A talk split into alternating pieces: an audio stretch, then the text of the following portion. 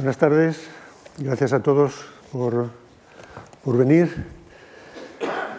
Vamos a hablar con Luis Pascual, uno de los grandes directores de escena españoles y europeos y, bueno, y seguramente del más allá. y un gran conocedor, desde luego, del teatro de Goldoni, que ha tenido ocasión de montar en, en, diferentes, en diferentes momentos.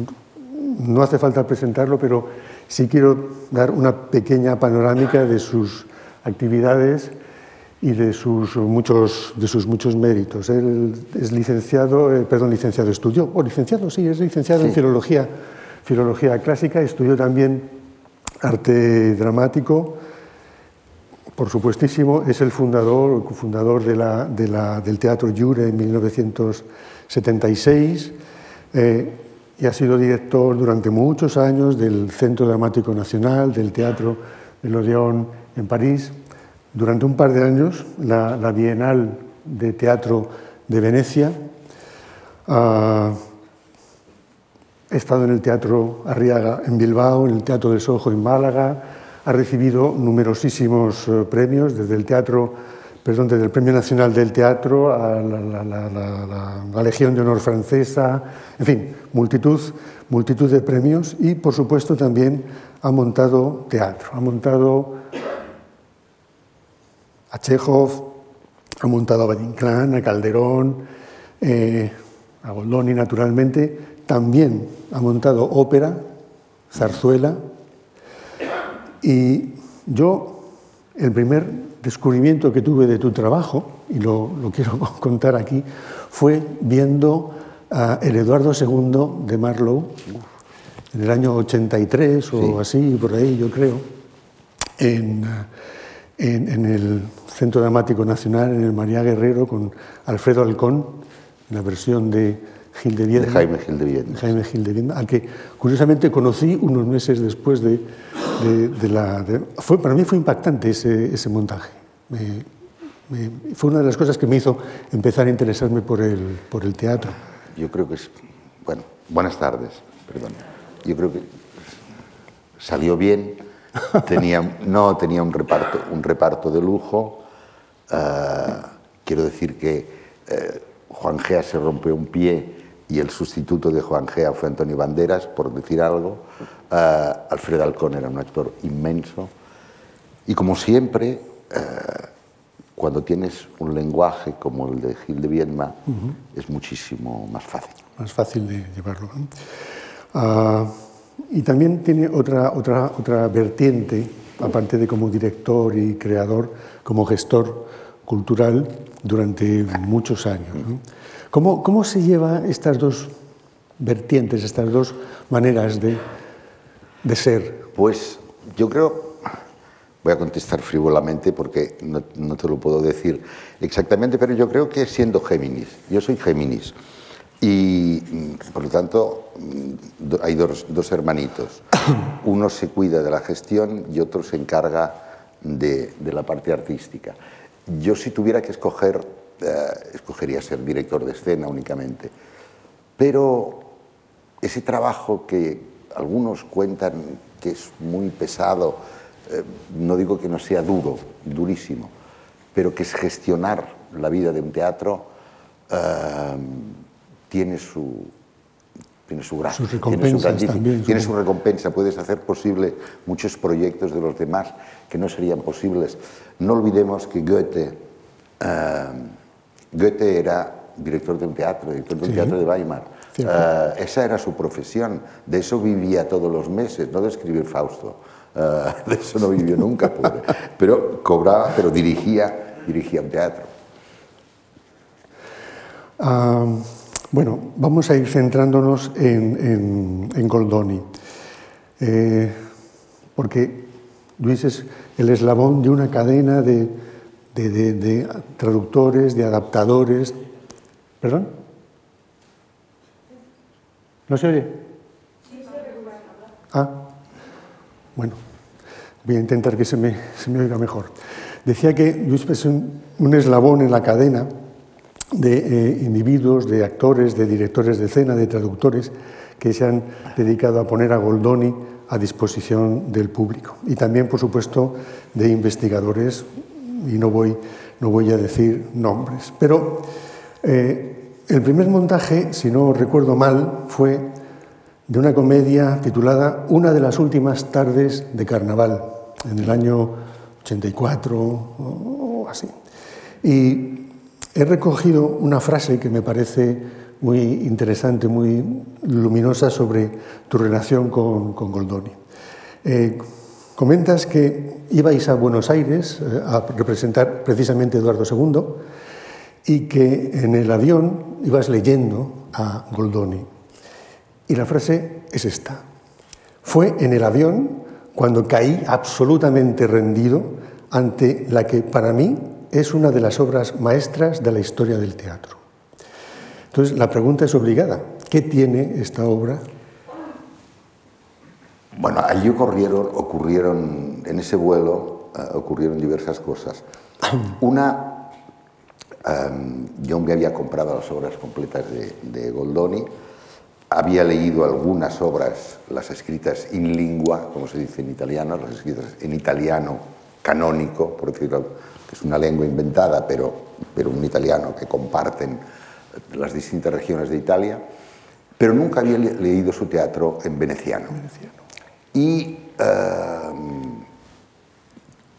creo que antes de, esta, esta la locandiera, leí la locandiera, inmediatamente la siguiente, un vuelo a Buenos Aires era muy largo y es muy largo, era una de las últimas, una de las últimas series de Carnevale. Y descubrí que podía leer teatro en veneciano entendiéndolo y sin diccionario. Eh, eso era muy raro. Eso era muy raro, pero, pero no tan raro si uno, si uno habla italiano y además eh, procede de Cataluña. El, veneciano tiene muchos, muchos, muchas palabras muy parecidas al catalán. Eh, hay razones históricas, muy, serían muy largas de explicar, y también modismos franceses, está lleno de, modismos franceses. Y de repente me encontré mm, a carcajada suelta, pero a carcajada suelta, eh, yo mismo en el avión. Venía, y me sabe muy mal no acordarme de su nombre, el seleccionador nacional de básquet, que es un deporte que yo admiro, eh, o el único deporte que yo admiro, el seleccionador nacional de básquet en la cabina. Veníamos nosotros dos arriba. Y me dijo, ¿de qué te ríes? Digo, de esta obra de teatro que estoy leyendo de Goldoni. Y me dijo, pues lémela, a ver si me hace gracia. Digo, bueno, si tú me enseñas el reglamento del básquet, que nunca lo he acabado de entender del todo. Entonces, él eh, me enseñó el reglamento del básquet, allí con unas casillas y unas cosas que llevaba, y yo eh, descubrí, eh, le descubrí a Goldoni porque se echó a reír, se reía conmigo. Hay un momento en que uno descubre las cosas. Yo había visto Goldoni en escena, había visto los Goldonis del, extraordinarios de Streller, eh, pero una cosa es verlo y la otra es sentir que te está haciendo cosquillas por dentro. Y eh, tal vez una parte de esas cosquillas reflejaban mi, mi vida personal. la obra es muy simple. Eh, son tres actos. En el primero van llegando, donde, es una casa donde se prepara una cena, eh, una cena de, amigos, de parejas de matrimonios, más una francesa estrafalaria eh, del vecino, que vive allí, que la invitan, más, porque Anzoletto, uno de los trabajadores venecianos, de los mm, tejedores, le invitan a Rusia a trabajar a, ir a Rusia a enseñarles cómo se teje, cómo tejen bien los brocados venecianos, por ejemplo. Todos están muy satisfechos de que se vaya a Rusia y al mismo tiempo muy enfadados porque deja a la chica, porque lo que sucede en las, las obras de Goldoni que aparentemente con nada eh, construye toda una función entera. Hay un, acto magnífico, el segundo es un acto extraordinario, que es un juego de cartas. Juego de cartas. La Meneghella, que es un juego de cartas veneciano que tuvimos que reconstruir, eh, un juego de cartas que es todo el acto prácticamente, y el acto tercero prácticamente todo el acto es una, es una cena. Entonces, era el momento, el 83, era el momento en que yo dejé el libro eh, para venirme a Madrid, que no es Moscú, pero eh, está lejos de Barcelona. Había unos paralelismos. Eh, algo, pero eso yo lo descubro después. nunca me pasa antes. En las funciones dicen, ¿y esta por qué la has hecho? Tiene que ser después, ¿no? Yo no lo sé muy bien. Hombre, sí. algo que a mí me, me, me conmueve, pues intento compartirla con más gente para que le conmueva, para que les conmueva a ellos. Eh, y ahí descubrí a, ah, a Goldoni por dentro.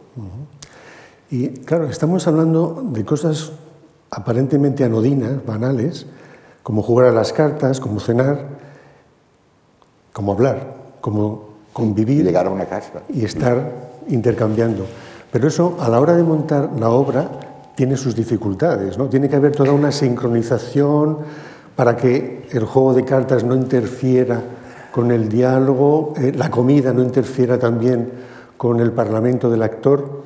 Sí, pero yo te aseguro em, que si tú le haces absolutamente confianza a Goldoni, un 100%, y dices, me pongo en tus manos, eso sale. Eso sale. El problema de tantos espectáculos, no solo con Goldoni, eh, es cuando los directores en general le, le, quieren poner, quieren tocar más campanas de las que suenan, como se diría en catalán. Eh, le quieren poner más cosas de su cosecha de las que pide el propio autor.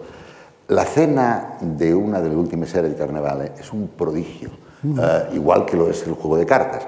Pero el juego de cartas son diálogos cruzados, reconstruimos el juego, todo el mundo sabía jugar, había que trucar las cartas para que pareciera. Es una cuestión técnica puntillosa y complicada, como hacer un dibujo a tinta china el pequeño. Pero el último acto, el juego de sillas, el juego de sillas que se produce para que terminen sentados Anzoleta, Anzoleto y la chica, eso es, eso es, eso es de un genio y no hay más, no, hay más, que, no hay más que seguirlo. a ver, Goldoni, Goldoni, hay una cosa difícil de, de, explicar y de entender, y es que Goldoni escribe primero en italiano, que es la lengua más bella del mundo, y todo es más bonito en italiano. Después en veneciano, que es la lengua de su corazón. Y después como tantos, como Shakespeare, como Lorca, en la distancia que hay entre el oído y la, mano, eh, o Lope, mm, se acorta, no existe, es, pura música. Eh, ¿Cuántas veces en una obra de Goldoni el tono te da el contenido? Eh, porque a veces, las réplicas siempre son muy cortas. Mm, habrá cinco, siete monólogos de media página y un poquito más en las obras de Goldoni. No hay más. Pero es, es la obra de un, de un, músico. Estamos en el siglo XVIII, además, que es un, siglo esplendoroso, eh, esplendoroso para la música. Eh, los italianos, como han inventado la ópera, pues se dedican a, se dedican a, hacer ópera. El teatro va por otro, va por otro lado. Em, pero es un, es un, compositor al mismo tiempo de caracteres como lo, como lo es Chekhov. Eh, la misma musicalidad en ruso tiene Chekhov, que es algo que nos perdemos. Yo creo que al castellano no le sienta bien Goldoni, o al revés. Eh, el castellano es una lengua afirmativa preciosa en, su burbujeo. pero Goldoni está tres tonos más arriba. El italiano tiene otra cadencia. Nuestras palabras son graves. En italiano no existe, ah, perdón, agudas, no, existe ni una palabra prácticamente aguda. Por eso le va también al canto, por eso le va también, le va, le va también a la ópera. Lo primero que hay que hacer para ensayar Goldoni es ponerse unas zapatillas cómodas y ligeras. Eh, no se puede ensayar Goldoni ni con estos zapatos que llevo ahora, ni con botas, no se puede. No, se puede.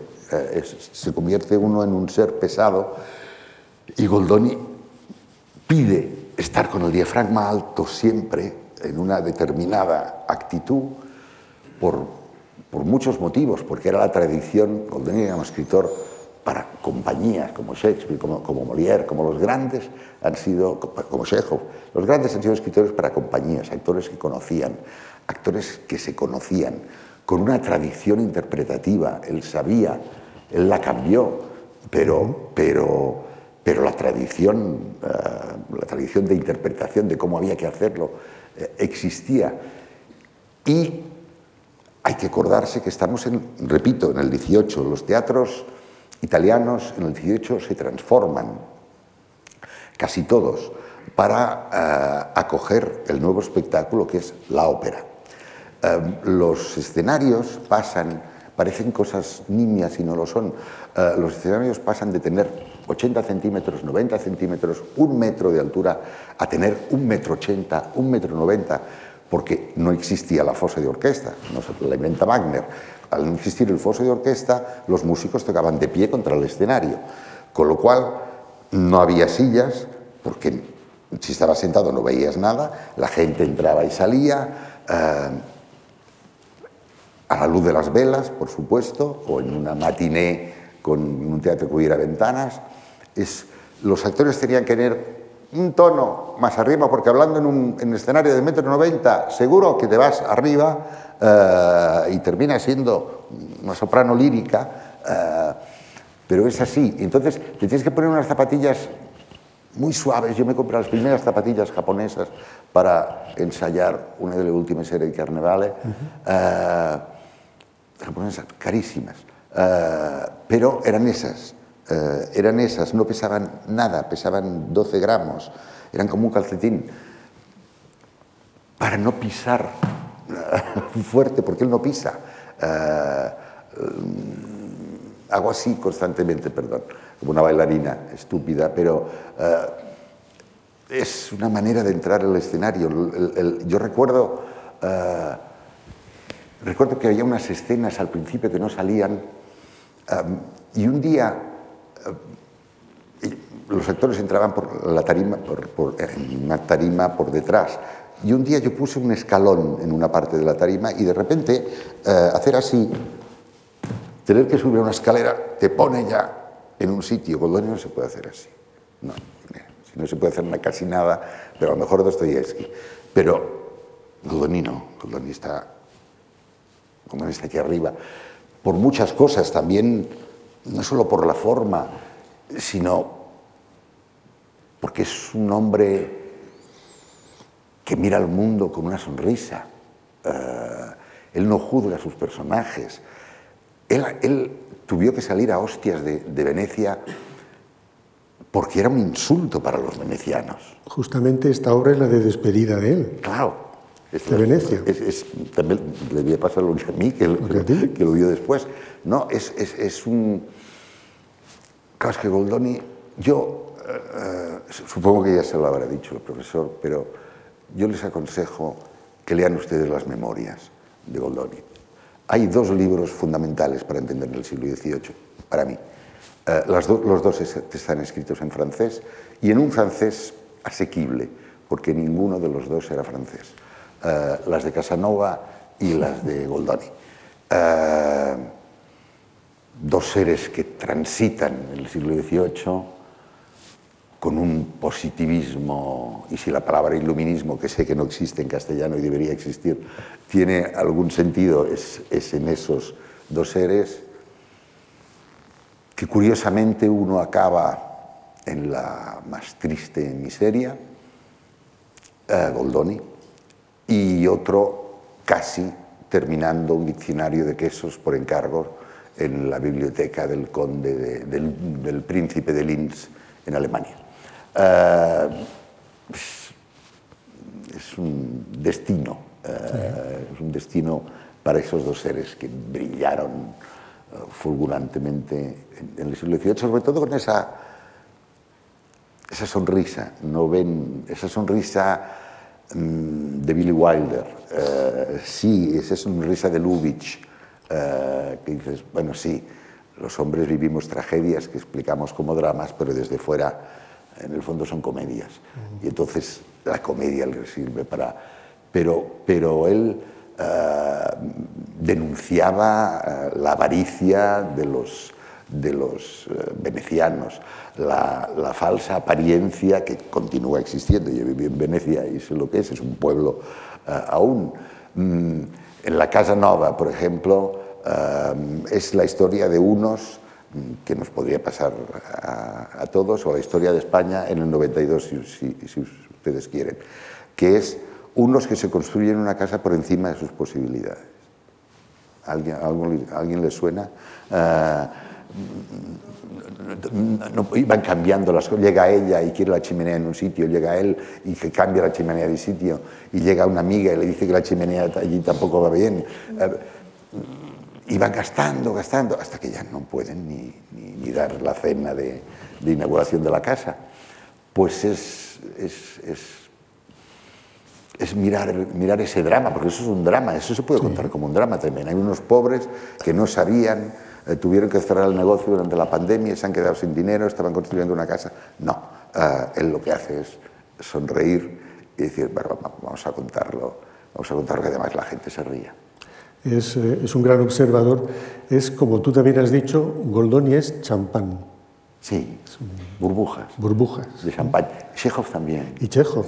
lo último que hizo Chekhov en su vida, lo último es pedir una copa de champán. Antes de morirse. En alemán, además, porque era muy educado. Y estaba en un hospital alemán. Lo último que hizo Chekhov fue pedir una copa de champán. Son, son burbujas, por eso hay que tener mucho cuidado, hay que andar ligero. Eh, hay, que, hay que. Cada gran autor crea una manera de interpretar. Esto se está perdiendo, como se están perdiendo los estilos en música, en pintura, en todo, pero eh, eso existe. No se puede interpretar igual a Ibsen que a Chekhov, que a Beckett, eh, que a Lorca, que a Shakespeare. Em, son maneras. Lo que es seguro es que ni, las, ni la serva amorosa que yo he visto hacer, porque a veces hay directores con muy, buen, muy buena disposición, que deciden, bueno, mm, vamos a quitarle el humor, eh, vamos a... Y uno se queda en nada. Eh, yo he visto la serva amorosa, por ejemplo, hacerla como una tragedia. No se sostiene. no, Se, sostiene. es, como, contar un chiste lamentándose de pena. Nadie se va a reír. Pues, él, pues él, es lo mismo. A veces alguien lo prueba, pero esa sonrisa que está en su retrato, que está, no se puede, no se puede olvidar. Es curioso porque yo, eh, cuando vivía en París, bajaba casi todos los días andando al, al Odeón y pasaba por la Rue Dauphine y en la Rue Dauphine, en un ángulo con una otra calle que ahora no recuerdo, había una pequeña placa que decía, aquí vivió eh, el, el, autor Carlo Boldoni. Es el único recuerdo que queda, que vivía arriba en un piso muy pequeño, cuando ya no, le, no tenía la asignación real. Eh, bueno, tú has montado a Chekhov, has montado a Goldoni y dices que Goldoni es un Chekhov prerevolucionario más optimista. Realmente uno y otro están muy cerca. Sí, muy cerca. Muy cerca, porque, muy cerca pero por, esa, por esa mirada, por, esa, por esa sonrisa. Um, Chekhov, cuando escribe el, Jardín de los Cerezos, dice él en una de sus cartas, finalmente he conseguido escribir un vodevil como Dios manda. Uh, y cuando tienen que escoger a la, actriz que va a hacer el personaje de la protagonista, Liuba, la que vende, la que, la que pierde el, jardín de los cerezos, dice, tiene que dice él en una indicación, le dice a Stanislavski, tiene que tener una vis cómica. Algo nos están diciendo. algo nos están diciendo. uno no puede, no puede ser más grave que la gravedad. Eh, no, puede, no se puede ser más intenso que la intensidad. Eh, la vida está hecha de, contrastes constantes y ellos dos lo saben muy bien. No hay nadie, y esa prueba la he hecho muchas veces en cursos, eh, no hay nadie a la que tú le des la mitad o un trozo de una escena de Goldoni o de Chekhov y tú le dices, continúala, como quieras, por, donde quieras, te parece que pueda ir. Nadie, nadie, nadie ha acertado nunca. ¿Por qué? Porque tienen la facilidad, eh, yo creo que, de, cogida de Shakespeare, de darte siempre la réplica que no toca, la de al lado la que tú supondrías no está. Si no, no te mantiene vivo. Si no, dices, bueno, ya me lo sé, ya, ya, lo, ya lo, he entendido, ahora que me usted otra cosa. Ah, siempre te dan ese... Y siempre recuerdo, y además lo hice en esta casa y lo voy a recordar otra vez, el primer acto del Jardín de los Cerezos. Ahí mmm, Liuba, como algunos de ustedes deben saber, llegan de madrugada desde París a la casa de, campo donde está el campo de cerezos, llegan de madrugada y en la casa está uh, Sasha, un estudiante, un estudiante, revolucionario. Uh, es, es, tiene poca importancia, pero es, uh, el primer acto es un estudiante que había sido profesor de maestro del hijo de, de El hijo de Liuba se había ahogado en el río y, y después ella se marchó a París. Y no quieren que se cruce con Sasha para que no se produzca un momento dramático grande. Ah, se cruzan con Sasha, no hay manera, van todos por los pasillos, por la casa, y un momento que se cruzan con Sasha. ¿Qué réplica, qué réplica se le da a esa mujer que ha perdido a su hijo, que encuentra al maestro de, de su hijo, de madrugada, cansada, frágil, con sus recuerdos de niñez. Chekhov le dice, mirando a Sasha, qué feo te has vuelto, estás completamente calvo. Dices, no puede ser. No, no, no, esto, esto no puede ser. Claro, claro que sí puede ser. Esa es la vida. Yo estoy haciendo el amor intensamente y, me acuerdo de que no me acuerdo dónde aparcar el coche eh, o que mañana tengo que ir a la tintorería. Eso no quiere decir que yo esté traicionando a la persona con la que yo estoy diciendo el amor, pero eso ocurre. La vida es así. Eh, se acaba de oír un ruido y lo hemos oído todos, hemos hecho como que no, pero, pero lo, acabamos, de oír todo. La realidad está hecha de contrastes y eso todos, todos los grandes lo, saben. Y la realidad es liviana, nosotros la hacemos grave uh, y pedante a veces, pero, pero el mundo es azul y da vueltas, la realidad es, es, liviana. Uh, Shakespeare, um, Otelo, al margen de lo que diga y de lo que hable, parece una apuesta de taberna. Otelo es como si lo hubieran dicho a Shakespeare, a ver, mm, a ver si con esta mierda, que sería un pañuelo, a ver si con esto haces una función. Y el otro vaya a hacer una función con un pañuelo. Y Goldoni hace una función con uno que se va. En la familia del anticuario hace una función con un señor obsesionado en tener un gabinete de antigüedades como, cualquiera, cualquier noble que se preciara en el siglo XVIII con la tortuga y los seres raros.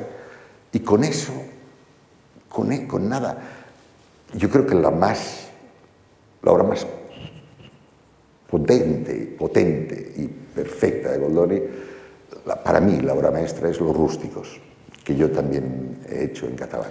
Sí, sí, si no te importa, por seguir un poco la Perdón, cronología. eh, es que me voy a Cuenca. No, no, tú, porque yo estoy encantado de que nos cuentes todo esto.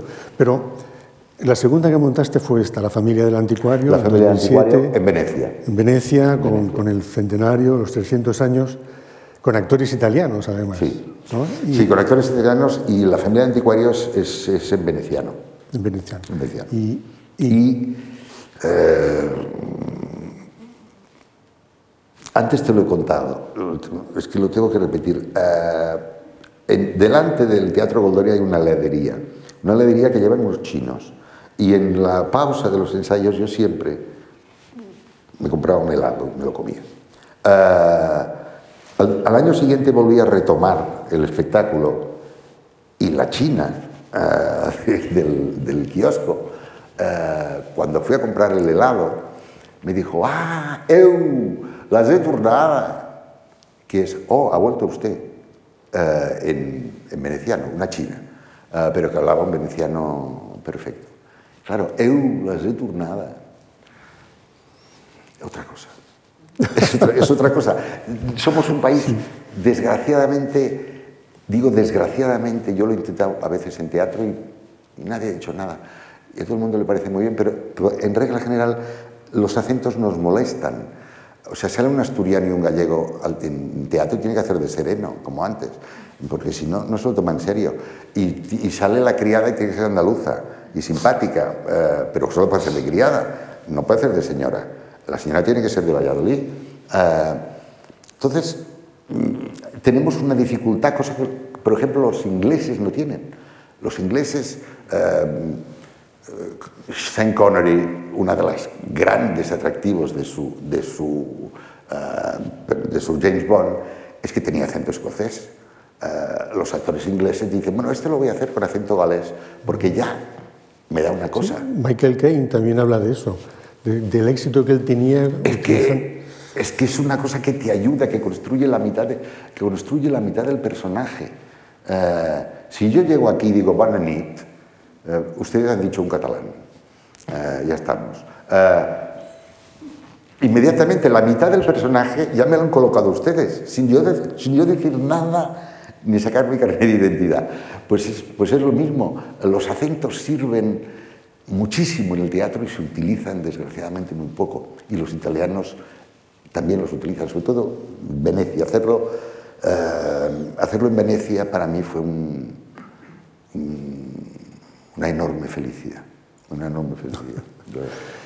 Además es un teatro, el de Goldoni, totalmente actual, ¿no? Porque el otro día alguien me decía, no, pero es que es el siglo XVIII, un siglo aburrido, han pasado 300 años, o los años que llaman, sí, 300 años o más. Ah, pero yo le decía, lea a Goldoni, vas a ver que los problemas que plantea, las situaciones, los caracteres que plantea, tienen una vitalidad y una vigencia absoluta. Si no- Lo que nos estabas contando ahora, de la familia que se empobrece por... ¿no? Sucede Si- una... Si otra no, yo no me reiría. Por Ni se reiría nadie. Es decir, yo no, es- yo no hago ningún esfuerzo por, por actualizar a Goldoni. No se me ocurre hacerlo en vaqueros, porque me parece que no le toca. Ah, se puede, ¿eh? todo se puede si se hace bien.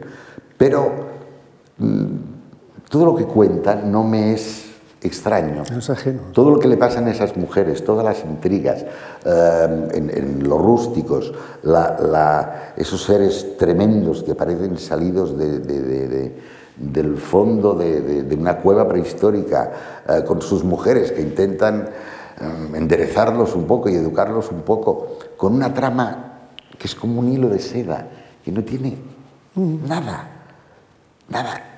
Y la gente se ríe. Eh, cosa que no ocurre con Shakespeare, por ejemplo. Eh, las, entre escena y escena importantes, por tradición, que ahora sería muy largo de contar, salen, como ustedes saben, en Shakespeare siempre salen dos eh, que van y cuentan chistes, generalmente sobre sastres, eh, a veces sobre médicos, que no se ríe, donde no se ríe nadie. Eh, esos personajes están inventados para cuando Marco Antonio y Cleopatra, eh, Antonio y Cleopatra bajaran un poco de ritmo y la gente no se cansara, salían dos y contaban mm, del sastre, pero además en clave, que todos sabían de quién estaban hablando. En ese momento eso subía la obra, ahora la baja. Eh, ahora no hay manera, porque no entendemos nada de los chistes desastres. Los, en Goldoni sí. En Goldoni no hay... Porque es una mirada, no es, él no te está contando un chiste, él te está contando lo que ocurre. Él está haciendo, con, está haciendo un, retrato con una, con una caligrafía muy especial, pero está haciendo...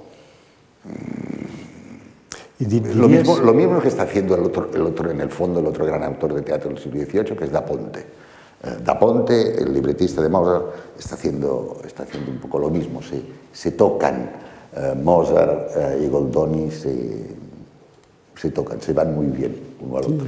Es un poco la, la, la, nueva mirada de la literatura, ¿no? mirar el entorno, reproducir el lenguaje.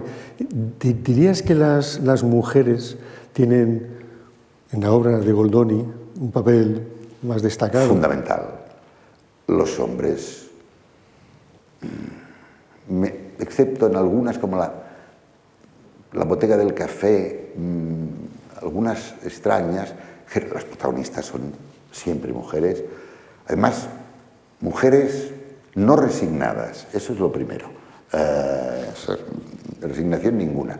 Ellos serán unos más tuerzos, pero hay que vivir y hay que vivir la vida y bien y alegre, piense lo que piense el más tuerzo, que al final volverá siempre a casa, uh, porque nadie le va a hacer la comida ni, le va a hacer la cama. Uh, entonces, eso es la explosión de la, de la feminidad. No, no, digo del feminismo porque está muy gastado ya, pero, pero la explosión de la capacidad de las mujeres de de un papel que tenían obligado a hacer, que es que se tenían que colar por las rendijas donde los hombres les dejaban. Pero se colaban y, acababan ganando ellas, siempre. Siempre las, es un repertorio de papel de mujeres como solo después lo hace Chekhov y como solo lo hace Lorca o encontramos en el teatro clásico griego. Pero son los grandes de papel, papeles de mujeres. Eh, la, la, locandiera. la locandiera es un... Mira, el, martes una persona que estaba entre el público, al terminar, me preguntó tu opinión sobre la locandiera. Yo te lo transmito para que nos hables un poquito de la locandiera. Si... A mí, yo he estado muchas veces a punto de montarla y nunca la he montado. Por algo será. Eh, no, sé, no sé qué me pasa, algo me pasa. Eh, yo creo que ella es demasiado lista y ellos demasiado tontos. Eh, y entonces dices, no, mujer, tampoco, tampoco hay que exagerar. Debe ser eso, lo pienso ahora, no lo había pensado nunca, pero sé que me la, me la han propuesto, estaba a punto de montarla a veces y nunca, y pensaba, no, me equivoco yo, me equivoco yo porque Visconti hizo un espléndido montaje de la locandiera, que aún yo lo he visto aún, es decir, 30 años después, yo lo vi y era un espléndido montaje. Algo me pasa, las, obras te tienen que pillar ellas, no las tienes que pillar tú, porque si no cuentas tu historia y no la, y no la que cuenta la obra. Eh, otra frase sobre Goldoni en la que da la impresión de que es uno de tus guías, eh, no solo teatrales. Dices, o dijiste, mejor dicho, yo no entiendo absolutamente nada del mundo y necesito que alguien me lo explique. Goldoni, Chekhov, los dos nombres que diste, ¿no? Pero a la vista de lo que estás comentando, así parece, ¿no? Desde ellos... Sí, hombre, mm, vamos a ver, si los, si los mineros del mármol se intoxican de silicosis, pues el trato con estas gentes algo te tiene que dejar eh, algo te tiene que dejar de bien en, tu espíritu, en, tu alma. Uh, sí, son... Vamos a ver, mm, yo no soy un fanático de Bloom, pero tiene razón cuando dice que Shakespeare inventó la humanidad. Uh, y luego llegaron Goldoni y sobre todo Chekhov, pero mm, estamos ahí, estamos en lo mismo a explicar cómo se comportaba esa materia. la materia nos la cuenta Shakespeare, estamos hechos de esa materia. ¿Cómo se comporta cómo se entrelaza los seres humanos, eso lo explican Goldoni y, y con, para mí con profunda felicidad y satisfacción. Cuando montaste esta obra, La familia del anticuario, el, el, la obra se desarrollaba en varias épocas eh, diferentes, Sí. en nueve creo que era. Sí. ¿Cómo fue esto? Eh, fue, sí, porque eh, que, que por otro lado claro. muestra la, la- la actualidad del a. Goldoni, eh, vamos a ver, yo cuando leí La familia anticuario, me pareció que los italianos repiten siempre lo mismo. Es decir, que estaban, que yo los conocía a esa gente. Yo conozco un par de coleccionistas italianos y hablan así, tienen esos, esos graves problemas, de, de- porque hay uno que colecciona, mm, por ejemplo, eh, las botellas donde se manda el vino eh, con el que se celebra la primera misa cuando se elige a un papa. Con lo que no es más raro este señor que el, que el protagonista de la familia del anticuario, más, más o menos. Y pensé, pero es que dicen siempre lo mismo, siguen teniendo los mismos problemas. Los italianos hablan siempre de la mamá y de comida, eh, siempre lo mismo. Y entonces la obra, en un despliegue de talento de Franca Squarciapino, la figurinista, eh, iba pasando por 12 épocas distintas, eh, desde el momento de Goldoni, desde el siglo XVIII, hasta la actualidad. Todos llevaban, por entendernos, el mismo modelo, pero como si lo hubiera hecho mm, pues primero Chanel y luego Miyake, eh, mm, en un tono parecido, en un corte parecido, pero las faldas se iban acortando, pero eran, eran tantas épocas que casi no se notaba y de repente te encontrabas en un, en un plato de televisión al- en el tercer acto de, de ahora mismo. Y la música también cambiaba, ¿verdad? La música era O los arreglos el de la mismo, tema, música. el mismo tema que duraba mm, 22 segundos y iba cambiando. Iba pasando de un, de un ensamble pequeño barroco a, a, Sí, casi a música tecno, prácticamente al final. La misma melodía, lo mismo que se iba repitiendo, iba cambiando la época. Y sí, cambiaban los trajes y una silla. Eh, había siempre una silla eh, que al principio era una silla del siglo XVIII y la última era una silla de Philip Stark, esa silla así doblada. Pero nadie, después de tanto gasto, me- el productor me dijo, después de tanto gasto, porque eran 72 trajes, me dijo, no me lo ha comentado nadie. No se nota. Es tan fluido. Está bien. tan fluido. Bueno, el tercero, hasta ahora el último, no sabemos si vas a reincidir, nunca se sabe. El tercero es Irustegui. Eh, ¿Cómo lo traduciríamos? Los rústicos, los cascarrabias. Los rústicos, los... Es, difícil, un, sí. un grupo de, de- Yo he dicho más tuerzo antes, tuerzo. pero más tuerzo es demasiado cervantino. Ah, sí, son esa gente... em, bueno, yo tenía un abuelo que cuando yo le- me decía, ¿dónde vas? "Ah, ¿Dónde vas? Yo le decía, voy a merendar a casa de Miguelito, yo qué sé, de un amigo mío de la escuela. Me decía, no hay que ir a molestar a casa de los demás. Y yo pensaba, pero, pero ¿por qué me lo dice? si me ha invitado la madre de Miguelito, no voy a, no voy a nada especial. Es decir, una, una cierta osquedad, una cierta osquedad que se reproduce mucho en, en las pequeñas comunidades, en las pequeñas colectividades. Pero eso, porque hay un personaje de los rústicos que lo dice. Dice lo mismo que mi abuelo, no s'ha d'anar a molestar a casa dels altres, no hay que molestar en casa de los demás.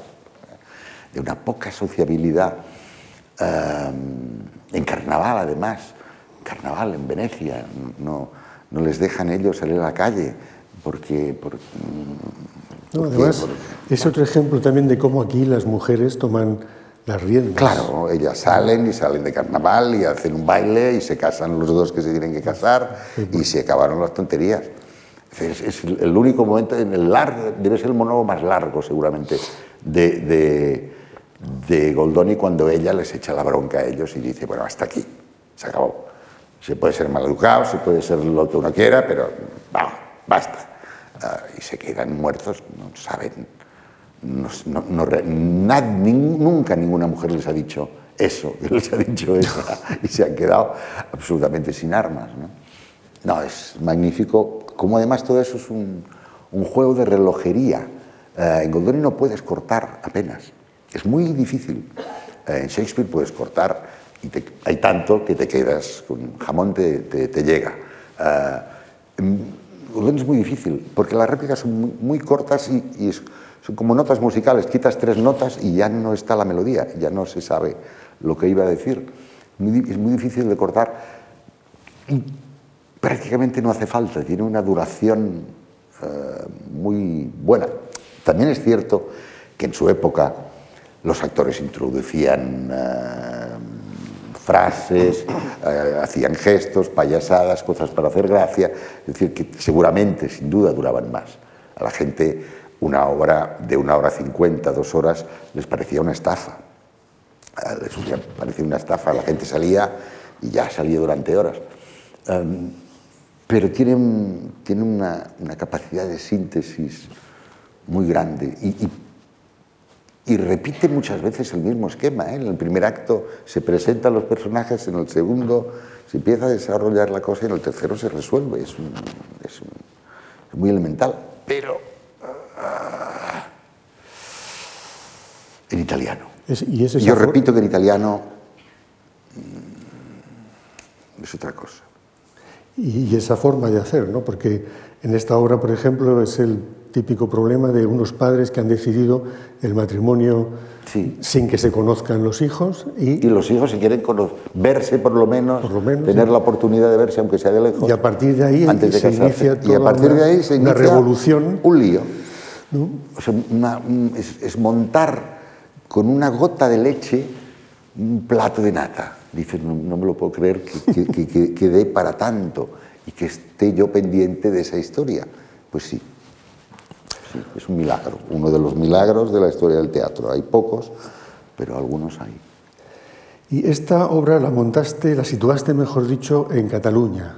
Sí, la situé en Cataluña antes de la Segunda República. La Segunda República. que es cuando la gente iba con barretina, todo el mundo. Sí, la situé porque en Cataluña el siglo XVIII mm, es algo que pasa bastante desapercibido. Eh, eso, por favor, que no lo repita nadie, porque no, es, no es, verdad. Eh, no es que en Cataluña el siglo XVIII pase desapercibido, que se dan otras, otras, eh, se dan otras, otras circunstancias. Y yo tenía que, quería reproducir esos problemas entre la burguesía catalana de segunda mitad del XIX. Ah, y le iba, bueno, si lo decía mi abuelo, que, en el que se murió en el sesenta y pico, ah, decía las mismas frases como no las, iban a decir en el... Y luego había un, un pequeño engaño al principio, que yo, mm, había una pantalla con una cita de Google eh, que explicaba lo que eran los rústicos, que en catalán se llama frestec, una cosa que quiere decir salvaje. Eh, una cita de Google donde decía que los rústicos eran una asociación eh, de gentes mm, como de, digamos, como de ultraderecha, que habían mm, visitado Cataluña y habían dejado una, una secta, una secuela en Cataluña eh, y todo el mundo se lo tragó, nadie preguntó si lo de Google era verdad o era mentira, si Wikipedia se equivocaba o no, pero todo el mundo pensó que sí, que era, lo que tocaba. Oye, eh, nos estamos acercando ya al final del, del, diálogo y te quería preguntar por algunos otros asuntos un poco más generales, ¿no? directamente vinculados a Goldoni, aunque pueden también muy bien ejemplificarse con, el trabajo que hiciste con estas obras. Referido a cómo, cómo vas montando la obra, cómo ensayas, matizas mucho desde la primera idea al final, eh, realmente el trabajo lo haces en, la sala de ensayos. Hay muchos escritores que, dicen, cuando realmente escribo es cuando corrijo. Sí. Eh, tú haces algo parecido durante el ensayo. Eh, enseñas a, los explicar, actores... Explicar cómo se ensaya es como explicar el mar a alguien que no lo ha visto nunca. No, es, es, es muy difícil. Uh, una vez mi abuela me dijo, pero vamos a ver, ensayar, ensayar, tanto ensayar. Ensayar será ponerse de acuerdo. Y le dije, pues es verdad. Ensayar. En, el fondo, en el fondo es ponerse de acuerdo uh, para contar la misma historia a todos. No, yo llego mmm, con una carpeta así, de notas, de, de ideas, de, yo qué sé. Luego lo cambio todo. Luego ni, lo miro uh, lo que he escrito. Porque un ensayo es una relación, es un acto físico en que hay dos seres uh, más, el director y el actor, absolutamente, por decirlo rápido y vulgar, abiertos de piernas. Es decir, hay una disposición emocional uh, muy grande y y física, es una actividad física. Entonces se trata de que todos tengamos el mismo tono, todos uh -huh. contemos la misma historia. Y yo insisto mucho, uh, y para hacer Goldoni es imprescindible, uh, para hacer cualquier autor, pero en Goldoni si no, no, es que no, no, sale nada. Um, insisto mucho en la relación entre los personajes, es decir, entre los actores. Cosa que en, España hay que hacer a menudo, porque nosotros somos países de grandes figuras y no de grandes colectivos. Uh, para entendernos, el Real Madrid y un equipo brasileño. Uh, en el equipo brasileño lo que uno disfruta es ver cómo se van pasando la pelota. No si está Cristiano Ronaldo, que es estupendo, pero pues, una, hará el gol o no hará el gol, según su talento, pero lo, bueno del fútbol, y a mí me gusta el fútbol, ¿eh? pero, pero, pero es el juego, la energía eh, que sucede entre ellos. Eh, eso es la tonalidad y el, y el manejo de esa energía que se traduce en ritmo después es básicamente el, el, el trabajo, el trabajo, el, trabajo del director, el mío. Cada uno es de su padre, de su madre y cada uno dirige como, como puede. En, en, alguna ocasión has dicho que los actores españoles, después de decir su frase... Claro, ¿Mm? los actores y las personas, la mayoría, pero mucho más los actores. O sea, eh, yo tengo que entrar y decir buenos días. Yo te digo buenos días. Y, la gente está esperando que yo continúe o que tú me digas algo. El actor español en general entra y dice, buenos días, se paró la acción. Se ha hecho así, ¡bum! Y se ha parado. Eso es una pausa que el espectador tiene que... Es como un escalón que el espectador cada vez tiene que subir. O sea, ese paso de ahí a ahí no puede ser. Eh, entonces, ese es el, el, problema básico. Y en Moldoni no hay manera, porque, claro. porque no llegas a tu réplica. Porque la otra tiene cinco palabras. Uh -huh. Y tú tienes que tener el tiempo de que te llegue y de devolverla. Pero es Bueno, aquí estoy, pam, bajo los brazos. O a veces, imperceptiblemente, es buenos días. si no me he movido, dicen ya, pero has parado, has parado la acción otra vez. Pues eso es instrumentos que se van respondiendo, pero eso, para eso, por eso ensayar en francés se llama répéter, repetir, porque son cosas que hay que hacer muchas veces para... Entonces, para esta sería seguro. una característica de los actores españoles. ¿Los caracterizarías de alguna otra no, manera? No, no, no, no es una... A ver, los buenos son buenos en todas partes y mueven lo que tienen que mover en su momento. Uh, y punto. Uh, luego, eso es... Tenemos unas cualidades y unos defectos.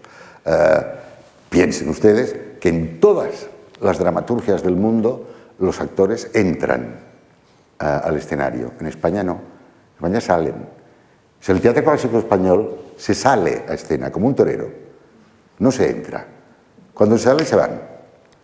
Coño, eh, eh, algo, algo es distinto. El actor, el actor mmm, en Italia también hay un, a los grandes actores se llaman matatore. El actor aquí sale, salía a vencer al público, a dominarlo, eh, y por eso entraba. por eso salía, salía somos, un, país con unas características muy, muy, muy determinadas, como, todos. tenemos un teatro del siglo de oro, el único del mundo, que tiene distintas rimas en distintas escenas, como haría después la ópera, para dar colores distintos a los personajes y a la narración. En francés, en 14 sílabas que tiene, eh, hay que decirlo todo, tienes 14 sílabas, que es mucho, pero hay que decirlo todo. no, hay, no hay manera, no, no, no, no puedo echar mano de un octosílabo o de una octava real porque todo tiene que suceder en, ese tiempo. somos un teatro de una libertad mm, enorme cuando, cuando todos los papeles de mujeres en Europa los hacían hombres y en Italia solo existía mm, una, una colombina que iba por ahí, por ahí de paseo y llega tarde a la comedia del arte. En España las actrices hacían, o la vida de sueño la hacía una actriz, eh, las actrices eran amantes de los reyes, eh, conocidas y famosas. Eh, no solo eso, piensen ustedes en la, en la cosa tan extraña, en la paradoja que un ser, un actor, maldito por la Iglesia, al que no se le permitía enterrársela en tierra sagrada y no se permitió hasta principios del siglo XX, podía interpretar a Dios. Dices, ¿dónde estoy? En el siglo XVII de la Contrarreforma Española sale uno poco menos que un drogadicto asqueroso que no merece ser enterrado bajo una cruz y hace de Dios. Eh, muy raro. O sea, tenemos, tenemos grandes, eh, grandes cualidades y tenemos cosas que nos faltan como, como todo el mundo. ¿No has pensado tú dedicarte a, la labor de actor? Yo soy buen actor, incluso muy buen actor de un solo día. Cuando yo te he visto ensayar, eres un actor pero de un solo día. Eh, yo al día siguiente me aburro, me, aburre, tengo la impresión de que repito lo mismo. yo no soy actor, el actor es el que es capaz de enamorarse de Julieta todos los días a las ocho y media, le duela una muela o esté de buen humor. Y que el público se lo crea. Yo eso no lo sé hacer. Yo sé provocarlo, eh, puedo incluso saber cómo se hace pero repetirlo. Tú eres la Celestina. Yo soy la Celestina, exacto. Yo preparo, yo preparo la cama para que vengan dos y hagan el amor y pongo las velas y, el ambiente y limpio y todo. Pero yo no, no soy ni boyer, ni me voy a quedar a mirar, ni me gustan los tríos. Yo cuando entro en público ya no, ya no me toca, ya no, yo estoy en la sombra para preparar algo para la gente. A mí no, no, si no haría otra cosa. Bueno, dices que, que no te gusta mirar, que no te gustan los tríos, pero te iba a preguntar, ¿tú no eres de los que cuando se estrena, etcétera, está viendo las reacciones, eh, por si hay que cambiar o no hay que cambiar algo? No. Soy incapaz de eso. No, no, yo me escondo. No, yo durante. Yo no he visto jamás una función mía, jamás. Eh, yo me escondo, me escondo, no me encuentra nadie, yo me escondo en un rincón cercano al escenario desde donde yo pueda oír. Y ahí lo que oigo es la respiración de la función con el público, que es lo que a mí me interesa. Eh, la vista es muy engañosa. Si tú estás mirando una función, estás viendo lo que tú has querido hacer. No, lo que tú has querido hacer se quedó ya en la noche de los tiempos. Lo que existe es lo que ve el público. Y punto. Y, y yo me quedo a escuchar la respiración del público y sé si va bien o mal según el público respire eh, si, se, si se conectan, si se producen esos silencios, si se produce esa risa, si se produce esa pausa. Y eso lo sé, pero ver una función mía no, no hay. No. no. Si alguien viene yo lo estaré muy agradecido, pero yo no voy a compartir la noche con él. Y ya para, para ir terminando, eh, ¿podemos saber qué estás trabajando, en qué te encuentras ahora? Pues, ¿O son secretos de sumario? No, no lo puedo decir. Pero sí, son dos óperas. Eh, son dos óperas que voy a hacer en el año 23, sí, el 23, el año que viene. Eh, porque como todos ustedes saben, este oficio, como en tantos otros oficios, se paró todo. Se cerraron los teatros, se, se congelaron las producciones y todo se ha ido alargando. Entonces en el 23 tengo una ópera contemporánea que me apetece mucho hacer y un Verdi. Hasta, aquí, hasta aquí puedo llegar. Los teatros se enfadan mucho cuando uno anuncia las cosas antes que ellos. ¿Para qué? Bueno, pues Luis Pascual, eh, hemos tenido una, una, una, hora extraordinaria, al menos creo que estoy comunicando lo que el público piensa. Muchísimas gracias por, por haber estado con nosotros y, y gracias a ustedes.